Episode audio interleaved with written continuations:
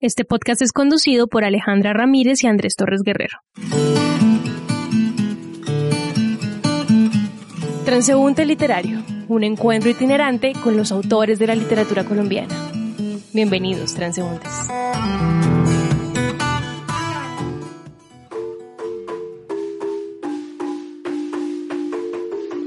En medio de la prensa, caos y alteración de los últimos tiempos, Transeúnte Literario trae una senda poco explorada, en la que el territorio, la palabra y la historia han tomado vida en cada fragmento de este episodio. Haremos un recorrido por el Pacífico nariñense y la arqueología literaria, de la mano y voz de nuestro invitado Mauricio Chávez Bustos, quien compartirá con nosotros su experiencia y quehacer literario dentro de los territorios recónditos que han sido redescubiertos bajo su pluma y con un aprecio especial por estos lugares y culturas. Mil gracias por esta importante invitación qué bonito hablar de literatura, sobre todo en estos encierros donde hemos vuelto otra vez al texto, al libro y a la escritura. Mauricio Chávez Bustos nació en Ipiales en 1969 Cuenta con estudios en filosofía y letras y derecho. Es escritor de poesía, cuento y ensayo, autor de los libros El vuelo del Quinde, Memorias del Sur y Liturgia del Amor, Oraciones Profanas para Amantes Profanos.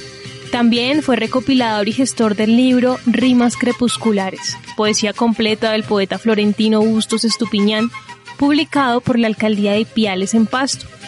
Es coautor de varios libros de temas históricos, literarios, sociológicos y folclóricos. Mil gracias por esta hermosa invitación.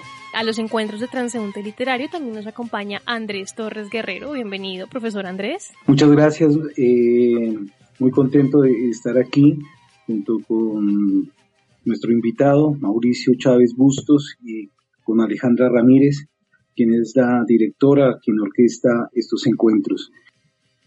Mauricio Chávez ha sido colaborador en revistas académicas y literarias como Planeta Sur, Universidad Nacional de Colombia, Correo del Sur en Pasto, Página 10 Periódico Digital, Testimonio de Nariño. A ha sido colaborador en Credencial Historia. Se destaca la colección del Bicentenario con su artículo Negros y Esclavos en la Independencia. Y es muy grato tener a, Mauricio Chávez porque el el programa, el podcast se llama Transeúnte Literario. Justamente Mauricio es eh, alguien que transita por los libros, por las páginas, por la historia, por el territorio de la nación colombiana. Y yo lo he visto como un lector alefiano, como alguien que tiene esa capacidad de vincular, de relacionar muchos textos y además eh, alguien que, al igual que nuestro anterior invitado, que fue eh, Hernando Cabarcas Antequera, y alguien que muy probablemente va a estar aquí eh, en este espacio literario, para decirlo con el título de un libro de Maurice Blanchot, el maestro Vicente Pérez Silva, tanto el maestro Vicente Pérez Silva como Hernando y como Mauricio Chávez son arqueólogos de la literatura, son personas que eh, tienen un olfato impresionante para dar con libros eh, curiosos, raros, antiguos, o libros que son de nuestra contemporaneidad, pero que mucho lector no repara en ellos. Por eso hoy me siento totalmente acompañado por, por Mauricio. Por supuesto que sí, es una, es una oportunidad única. Para dar inicio a esta entrevista y sin podernos desligar de estos momentos hostiles que vivimos, durante la lectura de uno de los libros de Mauricio, Liturgias de Amor, Oraciones Profanas para Amantes Profanos, libro que debo eh, recalcar, me gustó muchísimo, unos poemas hermosos. En la presentación del libro que hace Damián Pachón Soto, nos habla de un poeta en tiempos menesterosos tiempos menesterosos más que estos no creo que tengamos en, en mucho tiempo. Así que me gustaría arrancar esta conversación con la misma pregunta que se han hecho muchos y que plantea Damián en la presentación, que es ¿para qué poetas? ¿Para qué poetas en estos tiempos menesterosos? Sí, efectivamente ese libro, pues eh, ya eh, tú tuviste oportunidad de leerlo, te das cuenta que es una historia de amor con mi esposa, un libro que demoré 25 años en publicarlo Y pues el nombre lo dice todo, es una liturgia del amor, ¿no? La liturgia tiene diferentes facetas, la mística tiene diferentes facetas. Y este libro fue fruto de, de esa experiencia de amor continuo, ¿no? El amor que va cambiando. El amor no es constante, muta y, y eso lo hablamos con mi esposa y en los 25 años fue el regalo que yo le hice. Eh, este hermoso libro, hermoso para mí, no sé, es para los demás. Es hermoso, es un hermoso libro. hay, un, sentimiento ahí de, de, de, querer transmutar muchas cosas. efectivamente, Damián es mi amigo personal, Damián es uno de los filósofos más importantes eh, en Hispanoamérica en este momento, yo lo, somos muy amigos y este prólogo él lo había escrito hace muchos años. Y a raíz de esto le dije, pues vuélvelo a revisar. Me dijo, no, Mauricio, ese prólogo queda como está, porque efectivamente yo lo que encuentro ahí es que en tiempos de desasosiego, en tiempos donde hablar del amor es, es eh, puede ser banal, puede ser ridículo, ¿no? Pues tú te atreves a hacerlo. Y, me recordó esa sentencia pues de Horderline, ¿no? ¿Para qué tiempos, para qué poetas en tiempos menesterosos? Yo creo que la poesía siempre estará diciéndole algo al hombre, permanentemente, ¿no? Recuerden que, por ejemplo, para los incas el poeta era la mauta, era no solamente el que le cantaba, sino el que filosofaba, al lado del fuego, al lado del sol, al lado de la luna. Era, era muy simbólico el, el, poeta de la mauta. Entonces yo creo que la poesía y el poeta siempre le estarán diciendo algo a la humanidad transida de dolor. Yo escuché hace un poquito al profesor Jesús Requena en una entrevista que le hacían hablando sobre el COVID. Y él decía, es que este mundo no está hecho para la felicidad. Este mundo es todo lo contrario, es un mundo tan doloroso, ¿no? Vemos, eh, uno prende las noticias y ver que unos soldados violan a una niña, ver que, que los pacientes del COVID mueren en Guayaquil en las calles, ver que, que, se aprovechan, que hay una mafia del COVID, ¿no?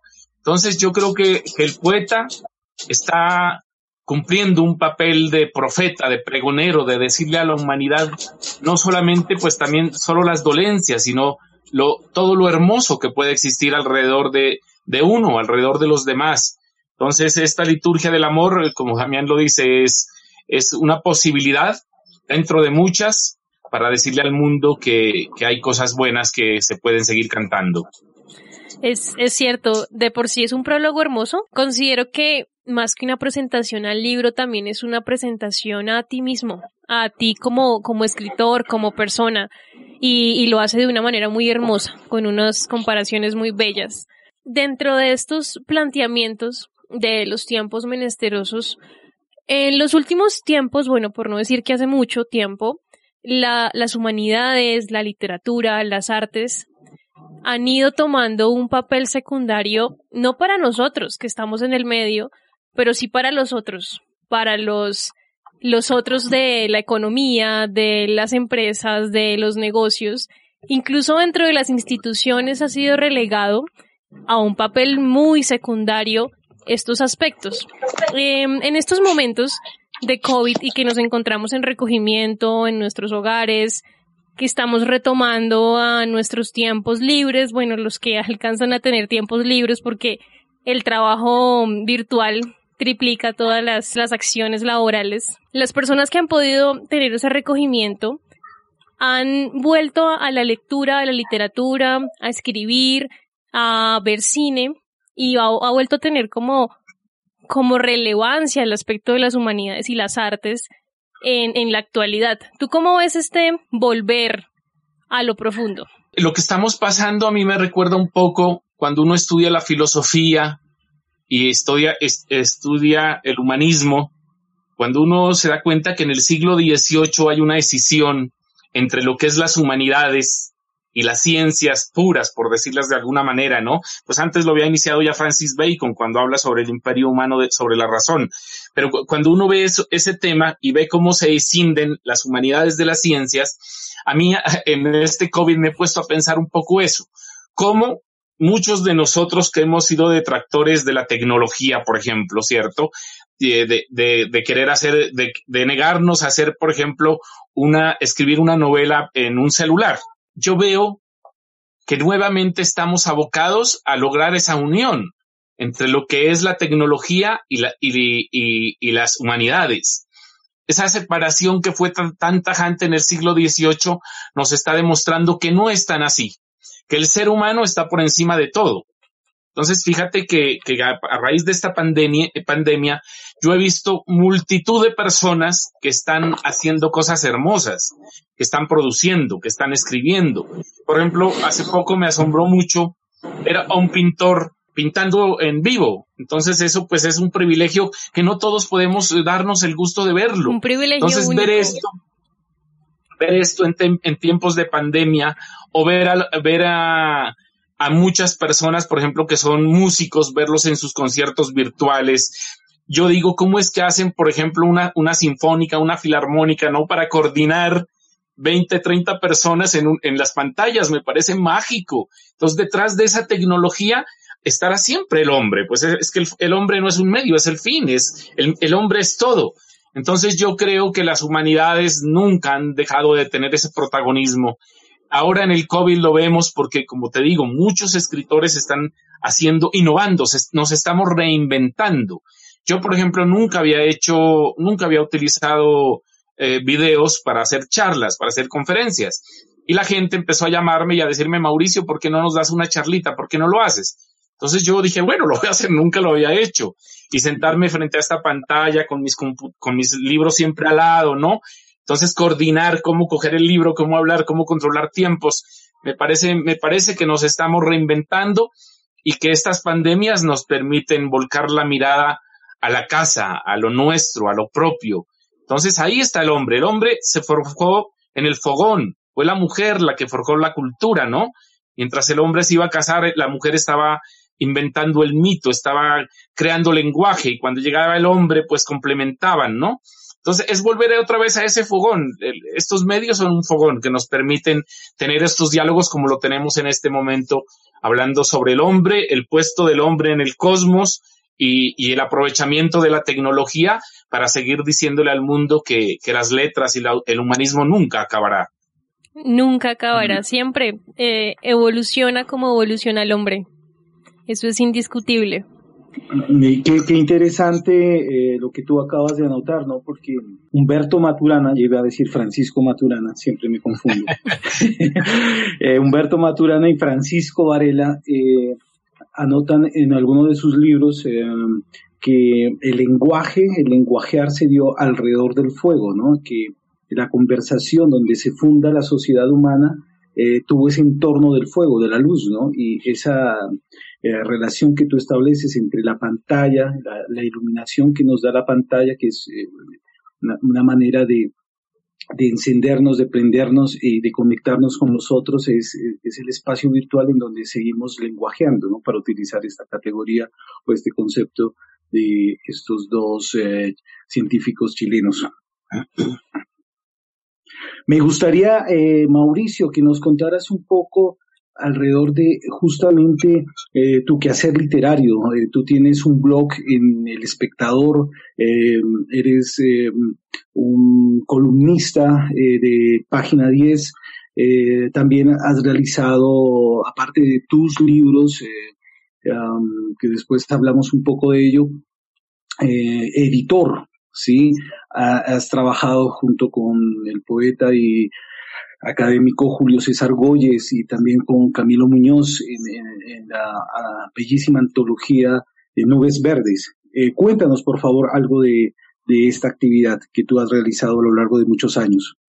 Sí, es, es interesante, ¿no? Yo cuando empecé a escribir, claro, uno empieza a escribir en, en los periódicos del colegio, pero claro, cuando tú cuando tú estás rodeado de mucho, de un ambiente, digamos, cultural o de un ambiente de libros, pues uno sabe que su vida se va a perfilar al lado de los libros y de la cultura, ¿no? Yo tuve esa fortuna de decir, pues, que crecí entre libros, rodeado de un ambiente cultural, ¿no? Y, pero nunca pensé realmente que me iba a dedicar a la literatura como me, como me he dedicado. Claro, yo pues no soy un hacedor de libros, ¿no? No, no, no es mi pretensión. Al contrario, he sido muy selecto. Cuando quiero publicar ha sido algo que, me, que, que dentro de mí hay algo que me dice, tiene que tener mucho esfuerzo para hacerlo. Pero sí, eh, me, ha interesado mucho el tema de, del rescate, como decía Andrés hace un momento, del rescate arqueológico de muchas cosas que están ocultas. Entre esos, la literatura. La literatura pues no tiene geografía, no tiene tiempo, no tiene... Eh, la, literatura está por encima de todas esas cosas eh, que son tan subjetivas, pero sí van marcando derroteros en la medida que cuando tú vas leyendo cosas te van diciendo cómo fue la vida de ciertos espacios o de ciertos tiempos. Entonces, a mí, en mi caso, ha habido una preocupación muy grande por, por, el, por la lectura de los escritores y de la historia del departamento de Nariño. Somos nariñenses. Y al principio pensé que eso me iba a cohibir en, entrar a un universo más grande.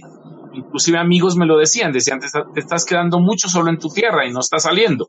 Pero ahora yo entiendo que en la aldea está el universo. Entonces, que si no narramos nuestras propias historias y si no leemos nuestras propias literaturas, pues va a ser muy difícil acceder a ese universo. Yo así lo veo y así lo, lo retomo en mis blogs. Por ejemplo, el blog del espectador, de mi, mi columna se llama Pacífico, Cultura y más. Eso es fruto de una experiencia de dos años de vida recorriendo el Pacífico nariñense. Mauricio Chávez Bustos ha sido distinguido con varios premios, entre los cuales se destacan Distinción Aurelio Arturo, Medalla Nubes Verdes y el diploma Juan Montalvo. Actualmente es colaborador del blog del periódico El Espectador de Bogotá con la columna semanal Pacífico, Cultura y más. Además, Mauricio ha sido facilitador en procesos de generación de diálogo y construcción para la paz. Yo trabajé allá en la implementación de los acuerdos de paz y cuando llegó, mira que el universo a veces conspira, ¿no? Yo soy agnóstico, pero el universo a veces conspira. Cuando yo llegué a Bogotá después de dos años, surge esa idea del espectador y, es una cosa que será tan fácil entonces hablo con, con don Fidel Cano, que es el director, y me, y me dan ese espacio. Es una cosa que se dio, mm, como le digo, de una conspiración del universo. Y yo lo que trato de mostrar, por ejemplo, en ese, en ese blog, es mostrar lo oculto, la Colombia que está, que ha estado invisibilizada durante siglos. Somos un país racista, lo hemos visto, ¿no? En los últimos tiempos, en los últimos meses, los actos de racismo. Y precisamente es racismo contra esos territorios que como decía Enrique Dussel, son la periferia. Existe un centro que se replica, ¿no? Entonces Bogotá ha sido un centro que ha invisibilizado a, los departamentos, por ejemplo. Pero en los mismos territorios en Nariño, Pasto, somos pastrocéntricos. Nos olvidamos de las otras literaturas y de los otros, de las historias que existen en las periferias. Entonces surgió esa idea, no sé si lo estoy haciendo bien o mal, pero ha despertado, por ejemplo, en, la gente del Pacífico, ha despertado un interés por volverse a ver a sí mismos. Entonces, cuando yo les digo, eh, ustedes cantan los villancicos, sí, cierto, ah, sí, todos cantamos villancicos. Les digo, y saben que los villancicos que cantamos todos en Sudamérica son hechos por un barbacoano, por Jeremías Quintero, que compuso 500 villancicos que están grabados. Entonces ellos dicen, no, Mauricio, yo no sabía eso. Entonces es una invitación a volcarse a su constructo, a su historia, a su quehacer literario. Y, bueno, pero también entonces uno busca otros espacios. Página 10 tiene también esa, mis columnas en página, en página 10 están eh, dirigidos a contar la historia de Nariño, a, narrar cómo somos con nuestras diferencias. Nariño es un, un territorio de muchos territorios mágicamente lo cantó Aurelio Arturo, pues, ¿no? El país, eh, los países que habitan en el país de Colombia. Así pasa en Nariño, somos muchos países. Y también estoy escribiendo algunas columnas en un, en un, en un periódico de Antioquia que se llama El Poniente, que me ha gustado mucho porque El Poniente eh, eh, tiene cierta exigencia para publicar. Y yo allá estoy publicando algunos artículos de carácter netamente literario que a mí me llaman la atención. Por ejemplo, escribí algo sobre Orson Welles, eh, que, quise escribir algo sobre la rebelión en la granja y, también eh, escribí algo sobre Constantino Cavafis y sobre Walt Whitman y, y Gómez Hattin. Entonces yo, esos espacios que tengo últimamente, me doy cuenta que tengo mucho espacio, entonces quiero como distribuirlos, ¿no? Ver dónde, dónde narro, lo que yo quiero narrar, ver dónde lo ubico. Y eso me permite, pues, eh, eh, asumir el ejercicio del escritor, que es difícil. En mi caso, yo me demoré mucho asumir ese, ese papel de, del escritor, ahora lo considero. Si a mí me preguntan, Mauricio, ¿qué es? Soy, soy un escritor, porque alrededor de eso gira mi vida, ¿no? De, los escritos que pueden ser poesía, pueden ser ensayo, pueden ser crónica. Eh, la poesía, por ejemplo, me cuesta mucho publicarla, es lo que más me cuesta. Este libro, Liturgia del Amor, es muy diferente a lo que yo es, escribo eh, de unos 15 años para acá. Mi poesía es una poesía que intencionalmente busca cierto clasicismo, en la medida que si tú lo lees y no sabes de historia no vas a entender lo que yo estoy diciendo. Por ejemplo, hace poco publiqué un poema que se llama Eróstrato. Pues si no saben quién es Eróstrato, pues dirán, este está hablando de una marca de, de cigarrillos o de cemento, yo no sé, ¿no? Entonces, eh, fíjense que hay unas intenciones. El ensayo, me encanta escribir ensayo, es lo que más me exige, ¿no? El ensayo en el ensayo esta biblioteca yo la revuelco y cojo un libro, cojo otro y busco en internet y, y eso es un poco lo que lo, uh, mi historia de, de, escritural en estos momentos. Eh, hablando de los ensayos y de la investigación, hay un libro que se llama En el litoral recóndito, Pacífico, Cultura y más, que de por sí lleva el nombre de, del blog del espectador. ¿Cómo surge esta investigación? Porque es una investigación bastante detallada y dedicada sobre el Pacífico, sus costumbres, sus tradiciones, su población. ¿Cómo surge? ¿Qué lo lleva a elaborar este libro, a publicarlo? Porque pues nos comenta que, que cuando decide publicar algo es porque es, una exigencia, es un, es un trabajo muy, muy elaborado y se puede apreciar en, en, en cada página, en cada capítulo de, de este libro de El litoral recóndito. Sí, fíjate que el solo título ya está diciendo algo. Eh, Sofonías Jacob escribió el libro que se llama así, el, en el litoral, el litoral recóndito, en donde un, donde un chocoano le está diciendo a Colombia en los años 30, mire lo que tenemos y no lo vemos. ¿No? Ese es, lo recóndito es lo oculto. Lo que, lo que tú quieres que la gente no sepa, eso es lo recóndito. Entonces tiene una carga, una carga simbólica muy importante. Yo cuando leo los libros de negrerías, pues siempre me gustaron, pero cuando voy al Pacífico y yo entiendo lo que es vivir allá, es que una cosa es narrarla y otra vivir el Pacífico. Por ejemplo, cuando tú tienes que viajar, entonces tú tienes que ver si hay marea alta o si la marea está baja, si hay puja o si no hay puja si los esteros tienen agua o no tienen agua. Entonces no es como en Bogotá que tú coges el Transmilenio o el taxi así esté lloviendo, ¿cierto? Una sombrilla y coges un taxi o un bus. Allá no, allá el tiempo te lo está marcando el agua. Y hay otras lógicas. Entonces viajar en el Pacífico a mí me enseñó otro mundo. Entendí que la lógica que nos enseñaron, la lógica occidental, no cabe ahí. Ahí es la lógica de los indígenas y la lógica de los de la África transida por los negros que llegaron en condición de esclavos a nuestro territorio. Entonces yo cuando viajaba y cuando tú tienes que irte de Tumaco a Santa Bárbara, Discuandé, seis, siete, ocho, horas en una lancha y, estar pendiente del agua, estar pendiente de muchas cosas y que los delfines salgan y te saluden, pues eso es mágico. Entonces yo decía, por Dios, la vida, ¿en dónde me puso a mí la vida para que yo tenga esta experiencia tan mágica, ¿no? Entonces, eh, eh, yo empecé a escribir la columna Pacífico, Cultura y más, y de igual manera muchos amigos, muchos amigos me dijeron, Mauricio, eso merece un libro. Eh, no lo hagas por ti, hazlo por el territorio. Entonces yo lo pensé, lo armé. Tiene un, prólogo que a mí me encanta mucho, que es de Medardo Arias Atizábal. Medardo es de Buenaventura, es Premio Nacional de Cuento, Premio Nacional de Novela, Premio Nacional Simón Bolívar por un cuento bellísimo sobre la historia de la salsa en Colombia.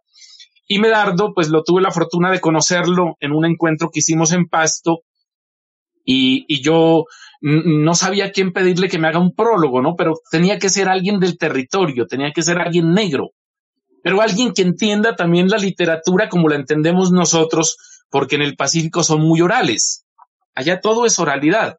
Entonces le pedí el favor a Medardo y Medardo me hace ese prólogo tan lindo de ese libro que se llama En el litoral recóndito. Fíjese que ahí la preposición en tiene una connotación muy profunda, porque es alguien que va a ese territorio que cantó Sofonías Jacob. No es Sofonías que está diciéndole a Colombia, mire, aquí hay algo que no se voltea a ver, ¿no? Es alguien que lo volteó a ver, que en este caso soy yo, que está ahí navegando en los esteros, en los mares, en las playas, en los ríos. Y la intención de ese libro tiene es muy clara. Es decirle a Colombia, miren, aquí hay un territorio tan hermoso, tan rico en todo, una cultura tan grande y nosotros estamos abocados únicamente a los centros. Es mostrarle todo lo bueno que tiene el territorio. Cuando tú, cuando yo hablo del Pacífico, todo el mundo me dice coca, coca, coca, droga, narcotráfico, violencia. Pues sí, yo no voy a negar que eso no exista en nuestro territorio, pero, pero digamos que delante y detrás de eso hay una cultura maravillosa, de un sincretismo de nuestros pueblos indígenas con esos africanos que llegaron y que formaron los municipios huyendo de los españoles, porque uno dice, ¿cómo carajo se le ocurre a alguien fundar un pueblo aquí, donde no hay agua, donde no hay nada? Pues claro, eran esclavos que estaban huyendo, eran negros y marrones, y fundaron las repúblicas cimarronas. Y no solamente las fundan, sino que las refundan a través de su cultura y su tradición, de su lengua, de sus dichos, de, de la oralidad que es tan hermosa, ¿no? Entonces, cuando tú viajas en una lancha y que el lanchero te esté diciendo, mire, aquí fue donde el Riviel me, me espantó y me tuvo toda una noche y uno no tiene ni idea. Entonces, bueno, venga, cuénteme qué es el Riviel. Y son esos dioses africanos transmutados a nuestro territorio, dioses traviesos, ¿no? Dioses muy eróticos. Entonces uno dice, este es un territorio mágico y que hay que, hay que narrarlo y hay que mostrarle a Colombia lo que tenemos. Puedes seguir este proyecto en Instagram como arroba transeúnte literario y escucharnos en las principales plataformas de podcast como Spotify, Google Podcast, Apple Podcast y YouTube. Entonces imagínense, si en ese, en ese departamento de Nariño, que son 12 municipios de, de la costa nariñense, yo me encanto con ese pedacito, ¿cómo será la, la, Colombia oculta, ¿no? ¿Cómo será lo que no hemos cantado y lo que no hemos visto? Entonces, esa es la pretensión de, de ese libro. Es un libro realmente hermoso y es muy visual. Eh, a medida que uno va leyendo, es eh, la forma en la que está escrito, la forma en la que está narrado, permite mucho que el lector pueda observar realmente lo que está sucediendo, lo que se está describiendo, el ritual, el momento, el agua, el río, la lancha, como dices tú, las reuniones alrededor de, de lo sagrado y de lo profundo de esa región, porque es eso, es, es lo profundo, eso que ellos siguen eh, rescatando y manteniendo así pasa el tiempo, así pasen los narcotraficantes, así sigan sembrando coca en su territorio, es eso, eso que se sigue rescatando y resignificando cada día en la cultura. Eh, hay algo muy curioso eh, respecto al libro, y es que en el título del libro nos hablas de lo recóndito, de lo que está escondido, pero en el prólogo ya nos están hablando de un redescubrimiento, porque el título del prólogo es El mar del sur redescubierto. O sea, es como esta es la puerta para que usted vuelva a entrar, vuelva a conocer y a redescubrir ese territorio oculto. Me parece, me parece muy hermosa esa intención del prólogo y del libro. Mauricio, eh, a propósito de territorio y del sur y de Tumaco, hay un poeta que es Guillermo Payan Archer, que, tú lo conoces, lo has leído, eh, has escrito sobre él, y es quizá uno de los poetas más eh, representativos de, de Tumaco, pero ¿qué otros escritores eh, has descubierto en todas estas eh, travesías que has realizado, ¿no es cierto? Me gustaría que nos hicieras una semblanza. Claro, también está nuestro querido amigo Carlos Vázquez Sabansky, que es, por supuesto, eh, muy conocido y que más que ser un escritor de Tumaco, yo creo que es un escritor universal. Pero, por favor, eh, ilústranos un poco alrededor de estos poetas y estas voces que tú has eh, descubierto en, tus diferentes viajes. Sí, eh, eh, gracias Andrés por esa pregunta tan pertinente porque precisamente el Centro de Estudios Populares de, Cali tiene una revista muy linda y me, y me invitaron gracias a, a Medardo Arias a que yo haga un artículo extenso sobre Guillermo Payán Archer, porque Guillermo Payán Archer, el primero de enero del 2021, es el centenario de su nacimiento.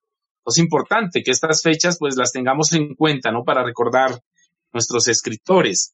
Efectivamente, Guillermo Payán Archer es uno de los escritores más representativos del Pacífico ariñense.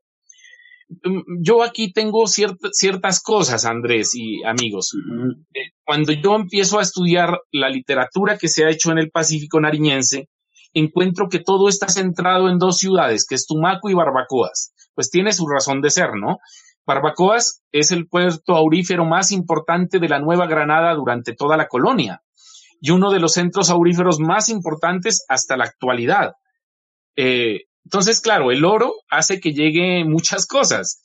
A Barbacoas llegaron muchas familias españolas que después tuvieron un poder muy importante en el departamento de Nariño como gobernadores y ministros y tanta cosa. Y Barbacoas tiene eh, la, tiene el privilegio de ser la cuna del periodismo en Nariño. La imprenta llegó allá en 1822, cuando a Pasto llegó 15 años después. Entonces, claro, esto muestra que hay una tradición, eh, digamos, del, del libro impreso, ¿cierto? Que se deja a un lado la oralidad para asumir lo escrito como, como la posibilidad de trascender, ¿no? Entonces yo cuando empiezo a estudiar a los, a los escritores eh, de nuestro territorio del Pacífico, veo que la mayoría son blancos, eh, no son los negros los que están contando su historia. Posteriormente, cuando se hace la carretera que comunica Pasto con Tumaco, eh, Barbacoas pasa a un segundo plano y es Tumaco, la ciudad que adquiere la importancia en nuestro territorio. Entonces aparecen muchos migrantes italianos, aparecen migrantes polacos, holandeses, y son estos eh, migrantes y sus hijos los que empiezan a narrar y a escribir. Entre ellos Carlos Vázquez Sabatsky, ¿no? Eh, que es sobrino de, de, Estela Márquez Sabatsky, que fue la única, mis, mis señorita Nariño que ha sido Miss Colombia. Y, y está también italianos como Moro Mansi, ¿no? Moro Mansi de origen italiano. Está Oscar Seidel, su padre, su abuelo, disculpen, fue el señor Seidel que fundó el colegio, el liceo en Tumaco en 1908. Entonces, interesante. Esto es muy interesante porque yo veo que hay esas, esas dos eh, escrituras, la de los blancos, la de los blancos migrantes, la de los blancos asentados y posteriormente, desde 1950, 60 para acá, empiezan ya a aparecer los escritores negros, ¿no? en Nariño, pues es eh, difícil rastrearlos, eh, pero de todas maneras, pues imposible no nombrar en este espacio, apreciado Andrés, a esa persona que tuvimos los dos el gusto de, de compartir inclusive unas copas, ¿no? Sí, sí, sí.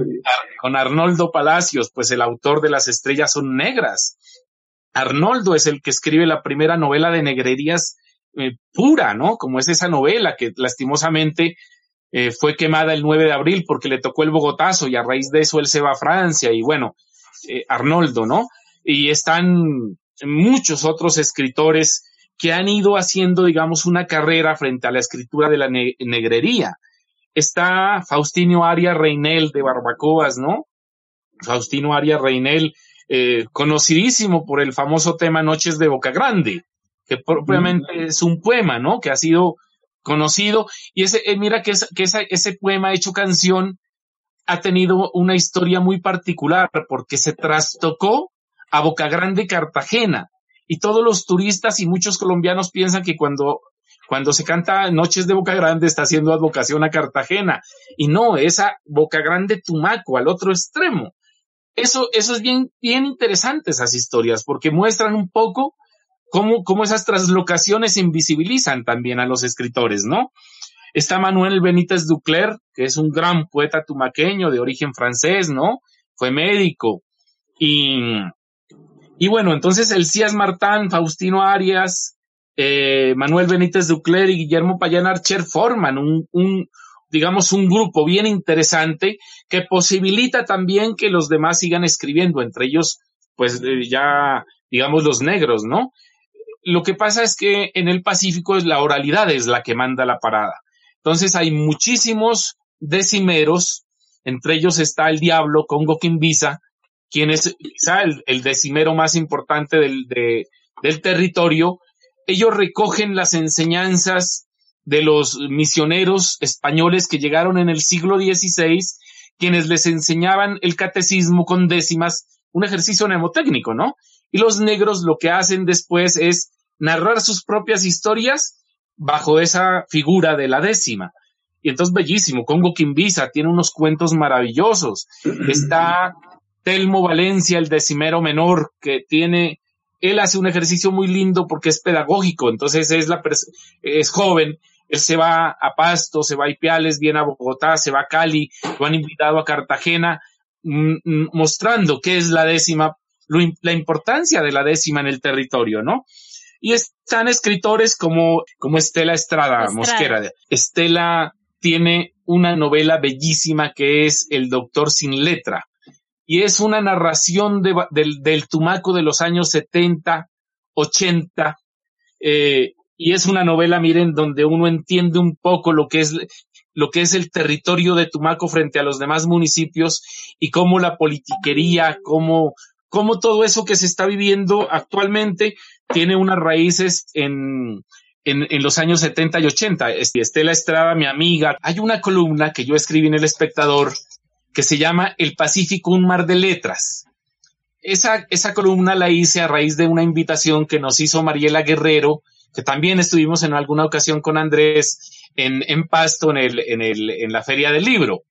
Entonces yo en ese artículo lo que quise hacer fue recoger una serie de escritores y de autores del territorio que figuran en algunos, en algunas antologías desde 1921 hasta las últimas que ha hecho Javier Rodríguez y fue como, como decirles a ellos, miren, aquí hay una tradición que no se puede desconocer, ¿no?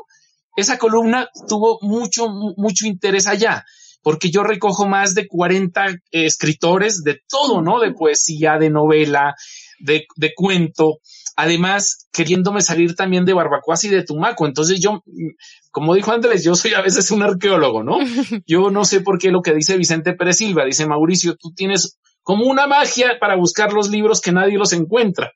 Y encontré pues un listado de más de 50 autores con libros dando los datos, ¿no? Posibles de dónde los escribieron, cómo se escribieron. Y, y ahí pues eh, cuento esto para mostrarles que hay una tradición que no, que no es una cuestión nueva, sino que hay una tradición que viene desde 1822 con la llegada de la imprenta Barbacoas y que está decantando en escritores como Estela Estrada Mosquera, que tiene ese libro, El Doctor Sin Letra, que es bellísima, y Oscar Seidel, uno de los, para mí, uno de los mejores cuentistas de la actualidad. Oscar Seidel tiene una novela que se llama El dulce olor de Puerto Perla, escrito ya hace unos, a unos cuatro o cinco años, y esa novela es premonitoria. Muestra cómo, cómo Tumaco queda aislada por una peste y cómo la gente tiene que empezar a usar el tapabocas y cómo tú no puedes salir y cómo te tienes que estar encerrado. Claro, para él es simbólico, es la peste de la corrupción. Claro. Pero uno la lee ahora y es el COVID, o sea, es una novela premonitoria. ¿Podrías, ¿Podrías recordarnos, por favor, el nombre para que nuestros escuchas también puedan buscarlo? Claro, la novela se llama El dulce olor de Puerto Perla, de Oscar Seidel, tumaqueño, radicado en, radicado en, en Cali, eh, un gran escritor. Él tiene una ventaja muy bella que yo le envidio, y es que tiene la ventaja de la brevedad. Él escribe muy breve. Y yo, por ejemplo, yo a veces me cuesta, ¿no? Escribo muy extenso. Él en cinco párrafos tiene un capítulo de 20 párrafos y bellísimo, o sea, te está contando una historia, bellísima de Tumaco. Tumaco ha sido una, una ciudad muy saqueada por la politiquería, por los malos manejos, la, la naturaleza, ¿no? El terremoto de 1979 que lo destruyó, que destruyó todo el Pacífico nariñense. Y los políticos, como siempre, pues haciendo en lugar de ayudar, ¿no? Todo lo contrario, acaparando sus capitales. Entonces él narra un poco eso, pero es una novela bellísima, premonitoria de lo que estamos viviendo en estos momentos. Qué, qué interesante y qué curioso encontrar, encontrar un tipo de novela que, que pueda hablarnos de nuestra contemporaneidad. Para retomar el concepto de en la, en la aldea está el universo, me gustaría que nos hablaras un poquito acerca del libro El vuelo del Kinde, Memorias del Sur, que es un conjunto de ensayos eh, en homenaje a Ipiales, en donde habla sobre la identidad andina y del pueblo nariñense. ¿Qué, qué ha significado para ti la escritura de estos ensayos en, en memoria del territorio? Sí, el, ustedes saben que el quinde en los pueblos primigenios eh, tiene una connotación muy simbólica. Eh, Julio César Goyes en alguna ocasión me decía que el quinde, el quinde es el colibrí, ¿no? En, Nariño es el quinde, que este quinde era como una especie de Hermes para los griegos, era un mensajero que llevaba las ideas de un lado a otro, ¿no? Hermes lo representamos con alas, lo representaban con alas en los pies. Entonces Goyes me decía, Mauricio, es que el quinde es un Hermes para nosotros. Y, y, no, no por nada, en, una, en una, una de las más grandes figuras que está en el desierto de Nazca es el quinde, es el colibrí, el picaflor. Entonces, este libro, cuando yo ya lo tenía mmm, armado, uh, fue una, una, ayuda que me hizo Julio César Goyes, con él trabajamos este texto. El, el nombre, yo quise que el nombre fuera muy simbólico, y es el vuelo del quinde porque el quinde es un ave que es originaria de nuestro territorio, es americana. Y Nariño es el, el departamento que más especies de, de colibrís tiene en, en, Colombia. Y Ecuador, que está al lado, con, el, con quien compartimos muchas cosas, entre esas la cultura, es el país que más quindes tiene, que más colibrís tiene en el mundo. Entonces, para mí, el vuelo del quinde es la palabra que quiere expresar la vivencia de la aldea. Ahí hay ensayos de carácter histórico y ensayos de carácter literario, en donde yo quiero mostrarle al mundo, decirles, mire, aquí en esta aldea se forja también la palabra y se forja y se forja el fuego como se forja en cualquier otro lugar, cualquier escenario del mundo. Entonces, claro, por ejemplo, hay un, hay un artículo, hay artículos donde yo hablo, por ejemplo, de, de Cervantes, que es uno de mis temas. El Quijote para mí es uno de mis temas, de mis preferencias. Lo mencionas también en el litoral recóndito, haces todo un apartado para hablar de, de sí. del Quijote. Sí, sí, sí.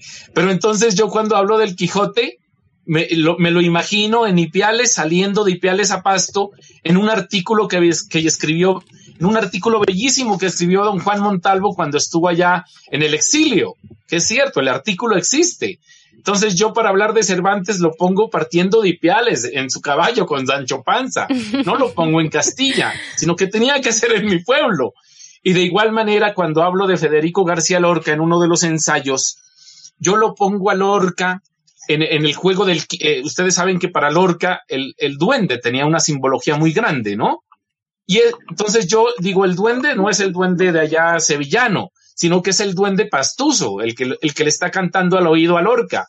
Entonces fíjense que es un poco hacer el ejercicio de que en la aldea está el universo, de que, de que las lecturas vengan de donde provengan, cuando le llegan al, al, al, al, escrito, al lector, pues el lector está transido de una experiencia real, ¿no? Acuérdense lo que decía, lo que decía Habermas, el, el, en la palabra habita el, el hombre, y es ahí, ¿no? Entonces, efectivamente, yo en este libro, El vuelo del Kinde, lo que intento es mostrar que hay unas memorias en nuestro territorio, que hay una litera, que hay un, que hay un, que hay un territorio que le está cantando permanentemente al país, ¿no? Que le está diciendo al mundo, mire, aquí también hay una experiencia de la cotidianidad, una experiencia desde la estética. Está Aurelio Arturo con esas hojas trémulas, ¿no? Eh, Fernando Denis, el gran poeta eh, de Cerete, Córdoba, que admira a Aurelio Arturo. Y alguna vez me lo encontré aquí en la carrera séptima, con 19, y me abrazaba feliz. Me decía Mauricio, es que acabo de llegar de la Unión Nariño. Y ahora entiendo por qué Aurelio Arturo escribió lo que escribió. Claro, ¿no? Es, es el territorio. Hay cosas que, que no se pueden, hay cosas que no se pueden sentir si no es en el territorio. Es imposible experimentarlas de ninguna otra forma. Y eso, eso claro. se, se, evidencia tanto en el vuelo del Quinde como en el litoral recóndito. En los dos es ese sentimiento. Además, es una, es una invitación, eh, es un llamado a, a recorrer y visitar esos territorios. Sí, efectivamente, esa es la, esa es la intención que, que tenemos con, con, estos libros. Que, y, y, y yo, yo, yo siempre digo, ¿no? Cada, cada ser humano tiene el derecho de contar su historia, su historia familiar, y cada, y cada pueblo tiene, eh, tiene también el derecho de que sea conocido, de que sea visibilizado. Entonces me parece bien bonito que, que la gente haya tenido esa recepción con estos textos en la medida de que le estoy hablando de una provincia, pero que, pero que también es universal porque es la experiencia de cualquier ser humano puesto en el, en el mundo, ¿no? En el Dasein. Me acordé de tus maravillosos programas que hiciste durante varios meses en la UN Radio dedicados al Quijote de la Mancha, ¿no? Cuéntanos un poquito de eso por favor. Gracias, Andrés. Ese es el tema de mis preferencias. Fue gestor y realizador del programa Don Quijote y la Música, transmitido con ocasión de los 400 años del fallecimiento de Miguel de Cervantes, en la emisora UN Radio de la Universidad Nacional de Colombia. En un, en un, en un encuentro de escritores eh, me hicieron esa pregunta. Bueno, una pregunta, me dijeron Mauricio, y de lo que usted escribe, ¿qué es lo que más le gusta? Si usted tendría que escoger algo de lo que escribió, ¿qué escogería? Le dije, no, nada, yo escogería es mi programa Don Quijote y la música. Es un programa muy loco, es que es un programa muy loco. Se estaban cumpliendo creo que 400 años de la muerte de Cervantes o 450, no lo recuerdo bien.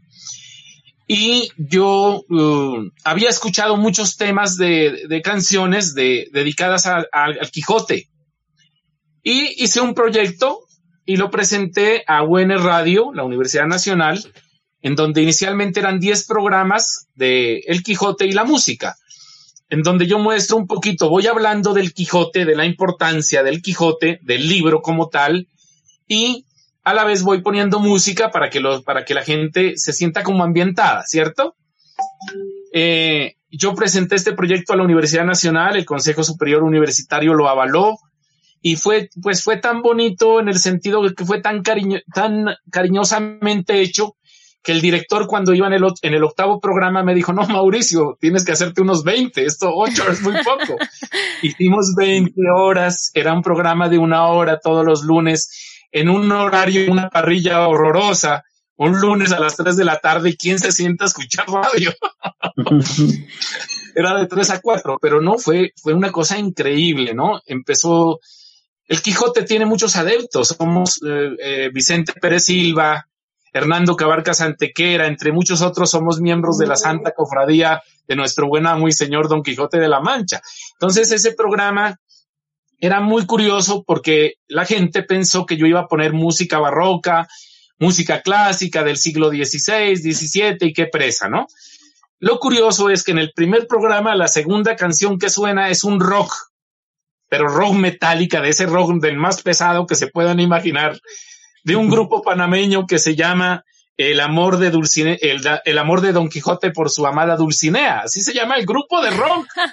Toda la gente decía, estás loco, estás loco, y les puse jazz, les puse rock, baladas en español, Coldplay, les puse tango, les puse boleros, les puse salsa, un tema de salsa dedicado al Quijote, por Dios, ¿quién se, quién se imaginaría, no? Entonces fue un programa muy bonito porque fue pedagógico en el sentido de que yo hablaba, era, mono, era temático, ¿no? Un tema, un programa dedicado solo a Dulcinea, otro dedicado solo a Sancho, otro dedicado solo a la libertad, otro a la justicia, a la amistad. Y, y, cada, y las canciones tenían que ver con el tema y con lo que yo iba narrando. Entonces, claro, ustedes saben que del Quijote ha escrito, todo el mundo ha escrito sobre el Quijote. Entonces yo iba narrando lo que escribió los que, lo que escribió Orson Welles, por ejemplo, lo que escribió eh, Nietzsche, ¿no? Del Quijote, iba narrando, iba contándoles y les ponía la música. Entonces fue una experiencia muy bonita. De las cosas más bonitas que, que yo he hecho es quizá el Quijote y la música, el programa que lo recuerdo y a veces cuando soy melancólico me siento en el, en el computador porque eh, ahí quedó grabado.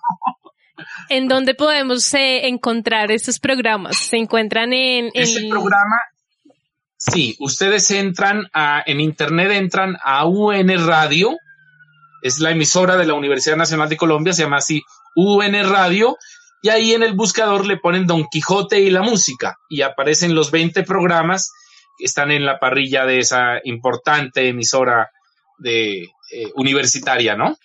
Qué excelente experiencia, Don Quijote en la música es un nombre bastante atractivo y sé que los programas deben ser increíbles. Voy a, voy a echarme una pasadita por ahí para escucharlos todos. escuchando a, Mauricio, ya para cerrar, con tanta pasión acerca de, del, sur, eh, recuerdo a Tolstoy quien anotaba que quien describe eh, su aldea podrá ser universal. Describe tu aldea y serás universal. Y Ernesto Sábato en La Resistencia escribió que quien no ama su provincia, su país, la aldea, el pequeño lugar, su propia casa, por pobre que sea, mal puede respetar a los demás. Sí, así, gracias, gracias eh, Andrés. Yo no, pues no, no puedo terminar este programa sin mencionar uno de los trabajos también que me costó, no me costó, lo hice con mucho cariño, le dediqué mucho tiempo y mucho amor y es quizá el autor que me enseñó a mí a amar ese territorio, ¿no? Obviamente en mi casa el, eh, sur siempre fue amado, querido, mis padres, mis hermanos, mis abuelos, pero hubo, una, una persona sin duda alguna que a mí me marcó definitivamente y es el poeta florentino Bustos Estupiñán.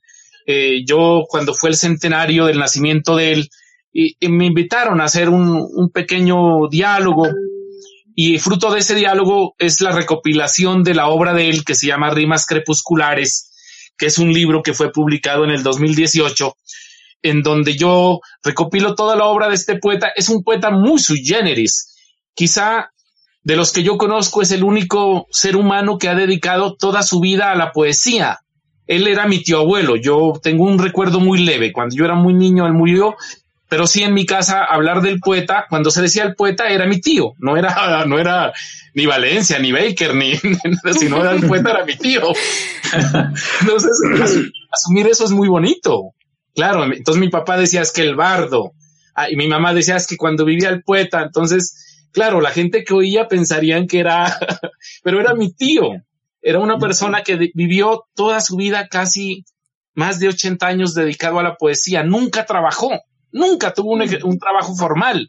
Su trabajo fue escribir, escribir y fundar revistas y encontrarse con los amigos, ¿no? Con eh, los escritores nariñenses como eh, Teófilo Albán Ramos, con Sergio Elías Ortiz, bueno, Ignacio Rodríguez Guerrero, tomarse sus tragos, era un bohemio. Y, y yo cuando empiezo a arrastrar la obra de él, pues es, es, es que encuentro un significado en el sur. Las rimas crepusculares, así dejó él el título de un libro manuscrito que yo conservo, y, pues hubo, hubo eco en la administración municipal y se publicó. Fue un libro gratuito que se regaló, no se cobró nada y quería terminar con eso porque es uno de los referentes más fuertes que yo tengo en lo que he hablado, en ese apego a ese sur que como digo, en mi Asimud es el norte, ¿no? Es una hermosa herencia la que nos dejan nuestros ancestros y más cuando nos evocan a, al territorio que tanto se ama. Bueno, agradezco muchísimo tu participación, Mauricio, en este encuentro, en este, en este recorrido literario que hemos hecho por tu obra, por tu vida, por esa recuperación arqueológica que has hecho durante todos estos años y la visibilización de, de estos territorios mágicos e increíbles que se encuentran en nuestro país. Ha sido una conversación muy, muy agradable. Los invitamos a, a encontrar eh, los escritos de Mauricio en los periódicos digitales, página 10 y poniente, y a leer su blog del espectador Pacífico, Cultura y más. Mil gracias a ustedes por esta invitación tan linda. Andrés, mi amigo, un grande abrazo y espero pues que, que algo quede, que haya algo, algo haya calado en, en las personas que nos estén escuchando. Mil gracias. Este podcast fue grabado en los estudios de Sonda Pulsar Bogotá por Eduardo Seche del podcast Arquitectura para Aliens.